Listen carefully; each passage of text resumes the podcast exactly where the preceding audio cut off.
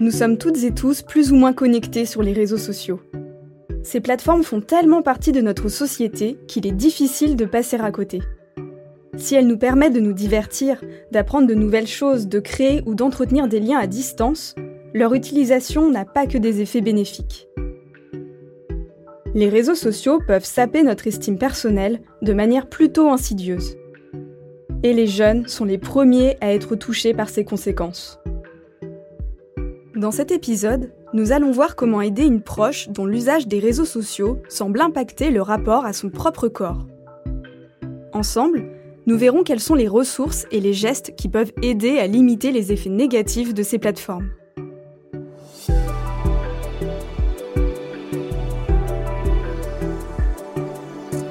Bienvenue dans Derrière les signes, le podcast d'AXA Prévention consacré à la santé mentale.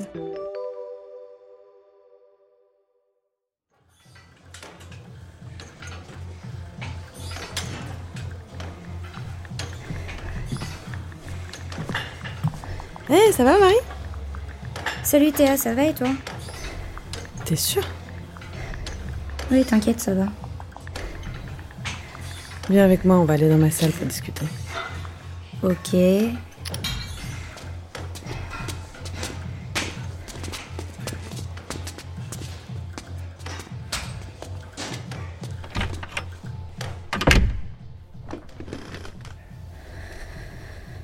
Alors, qu'est-ce qui t'arrive?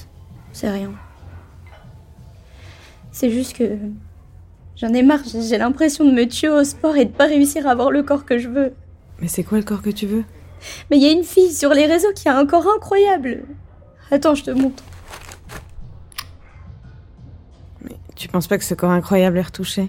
Bah si, je, je sais pas. Mais Tu sais, euh, les vidéos et les photos sont tellement trafiquées que c'est parfois difficile de distinguer le vrai du faux. Non, mais c'est même pas que ça. Je, je crois que j'en ai marre de ma vie. Mais pourquoi? Mais je trouve que ma vie est nulle comparée aux autres. C'est qui les autres? Bah, les gens que je suis sur les réseaux. Marie, tu sais que sur les réseaux sociaux, les gens montrent uniquement ce qu'ils veulent montrer, non? Je sais pas, ça, ça m'angoisse. J'ai l'impression de rater ma vie. T'as 20 ans, t'es pas en train de rater ta vie. Faut pas que tu te compares à des gens que tu vois sur internet, c'est pas la réalité. Je sais, mais, mais à force de voir des gens qui ont l'air de vivre leur meilleure vie, bah. Peut-être que tu devrais passer moins de temps sur les réseaux sociaux. Non, mais ça va. Je suis pas non plus à H24 dessus. J'ai pas dit ça. Mais euh, peut-être qu'à force de voir des photos avec des filtres, euh, t'as l'impression que ces corps-là, c'est la norme. Et voir des gens qui font des stories, des posts et d'autres contenus, où ils ont l'air euh, heureux, bien entourés dans des endroits magnifiques, c'est difficile derrière ton écran de pas te comparer à eux. Tu trouves pas? Hmm. Je dis pas ça pour te faire la morale. Je suis juste inquiète pour toi. Non, mais je sais, je suis désolée. Ne le sois pas. Comment tu te sens? Ah, pas très bien. Et euh, tu penses pas que c'est peut-être un petit peu à côté réseau? Si, peut-être.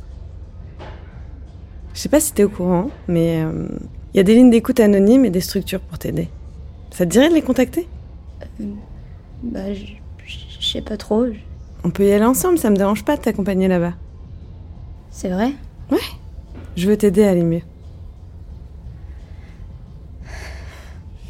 En tout cas, merci Théa de m'avoir écouté. Ça m'a fait du bien.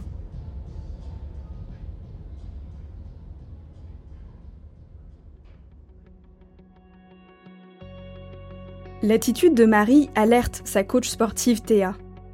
Cette dernière a un bon réflexe.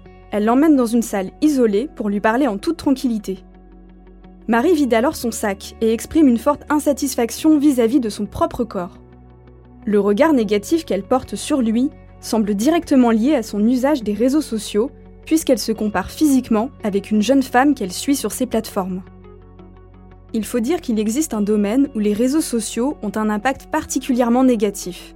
La représentation que nous avons de notre propre corps, ce que l'on appelle le body image. De nombreux contenus mettent en scène des corps considérés comme parfaits. Des corps excessivement minces ou sculptés, avec souvent des proportions exagérées, par exemple une taille très fine au-dessus d'un fessier très rebondi ou des muscles incroyablement dessinés et développés. Comme Théa le pointe à Marie, ces formes sont loin d'être naturelles. Ces corps ont souvent été remodelés avec le recours de la chirurgie esthétique ou retouchés grâce à des filtres. Pour autant, si nous soupçonnons que ces images ne reflètent pas la réalité, il est extrêmement difficile de prendre du recul. Nous vivons dans une société qui accorde une grande importance à l'apparence physique, en particulier chez les femmes. Notre estime de nous-mêmes est fortement liée à l'image que nous avons de notre propre corps. Et les réseaux sociaux, qui reposent uniquement sur l'image et la vidéo, nous exposent sans trêve à des corps idéalisés, que nous assimilons comme modèles à atteindre. Ces plateformes ont des effets encore plus pernicieux que les magazines féminins. Car on ne se contente pas d'observer des corps de top modèles, on est aussi confronté à ceux de nos camarades de classe. Selon le psychologue Michael Stora, Instagram aurait ainsi démocratisé l'injonction du corps parfait. En nous comparant à nos semblables et non à des célébrités, nous nous mettons encore davantage de pression pour correspondre aux normes. Et comme notre propre corps ne peut légitimement pas tenir la comparaison, nous ressentons un grand mal-être. Et cette insatisfaction peut finir par nous mettre en danger et nous amener à développer une forte anxiété ou des troubles alimentaires comme l'anorexie ou la boulimie. Marie, comme beaucoup d'autres ados, semble se tenir sur une pente glissante. Elle avoue à Théa qu'elle se tue au sport pour obtenir la silhouette tant désirée. On peut comprendre cet aveu comme le signe d'un surentraînement physique. Loin d'être anodin, c'est un comportement que l'on retrouve dans les troubles alimentaires et qui ne doit pas être pris à la légère. Théa propose très rapidement dans la discussion avec Marie de prendre du recul face aux images vues sur les réseaux. Pour aider la jeune femme, elle pourrait aussi l'inviter à regarder avec elle plusieurs comptes mettant en scène des corps considérés comme idéaux. Ensemble, elle pourrait décrypter ce qui, dans la posture, les courbes ou encore le grain de la peau, relève clairement de la mise en scène ou de la retouche. Elle pourrait aussi lui suggérer de suivre d'autres types de contenus, des comptes qui traitent de voyage, d'art ou de santé, et non uniquement des publications liées à l'apparence physique. Cela permettrait à Marie de ne pas être noyée sous un même type d'image. Théa pourrait aussi lui proposer de suivre des comptes qui prônent le body positivisme.